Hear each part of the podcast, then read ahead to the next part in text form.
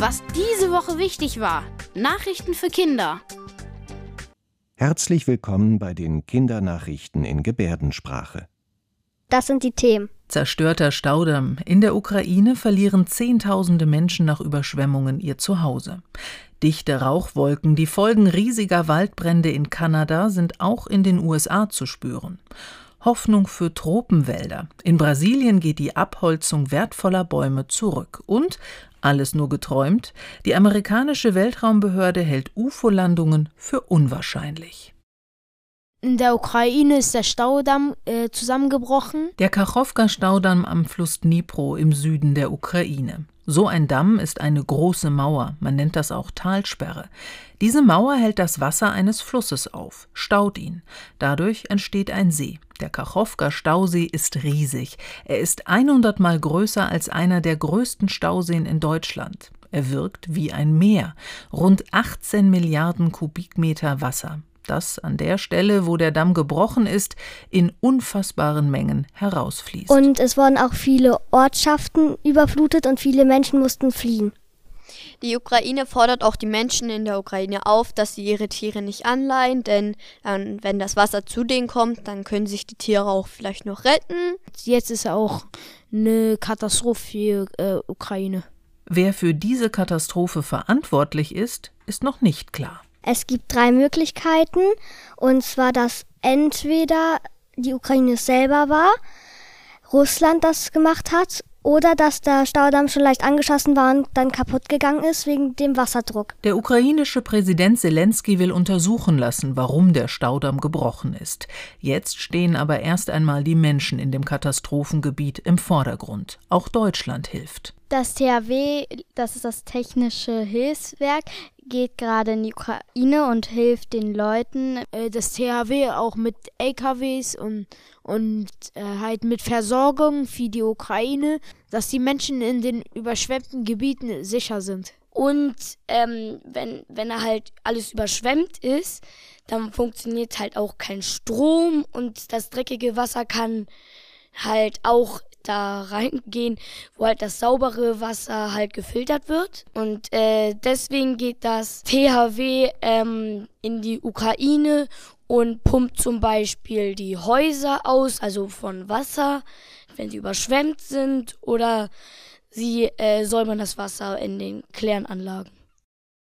Ich habe gehört, dass es in Kanada sehr viele Waldbrände gibt und es sehr heiß dort ist. Der Rauch zieht auch über die USA bis nach New York und der ganze Himmel ist in New York jetzt gelb wegen äh, den Rauch. Die Menschen sollen in ihren Häusern bleiben, sich nicht draußen aufhalten. Die Stadt New York warnt vor der schlechten Luftqualität. Dabei sind die Waldbrände in Kanada ziemlich weit weg von New York. Man muss schon einige Stunden mit dem Auto fahren. Aber der starke Wind hat den Rauch bis in die USA geweht. Und die Feuer sind sehr groß und die kanadische Feuerwehr kann nichts mehr dagegen tun und muss die Wälder einfach brennen lassen, was aber sehr schlecht für die Umwelt ist. Man hofft einfach, dass es regnet oder es irgendwann aufhört. Auch bei uns im Norden hat es länger nicht mehr geregnet. Auch hier hat es schon die ersten Waldbrände des Jahres gegeben. In Niedersachsen und in Mecklenburg-Vorpommern ist die Waldbrandgefahr gerade sehr hoch. Das Ganze hat damit zu tun, dass es in Deutschland gerade äh, sehr, sehr trocken ist. Deswegen hat der Wald auch nicht viel Wasser. Man braucht nur eine Zigarettenkippe in den Wald zu schmeißen und der Wald fackelt fast direkt ab. Deswegen darf man da kein Lagerfeuer machen, weil es direkt ausbreiten würde und ein sehr großes Feuer entstehen würde. In dieser Woche ist eine sehr gute Nachricht aus Brasilien angekommen. Und zwar ist die Abholzung verlangsamt worden und das ist sehr gut für Brasilien und auch sehr gut für die Welt, weil die Bäume im Regenwald sehr viel CO2 filtern können und das macht die Luft besser. Und diese Wälder sind halt sehr wichtig für das Klima. Deshalb werden die Regenwälder auch als grüne Lunge unserer Erde bezeichnet. Vorher gab es einen Präsident, den es äh, egal war und jetzt gibt es seit kurzem einen Präsident, der heißt Lula und dem ist es nicht egal. Seit Präsident Lula das Land regiert, wurde deutlich weniger Wald abgeholzt, rund 30 Prozent.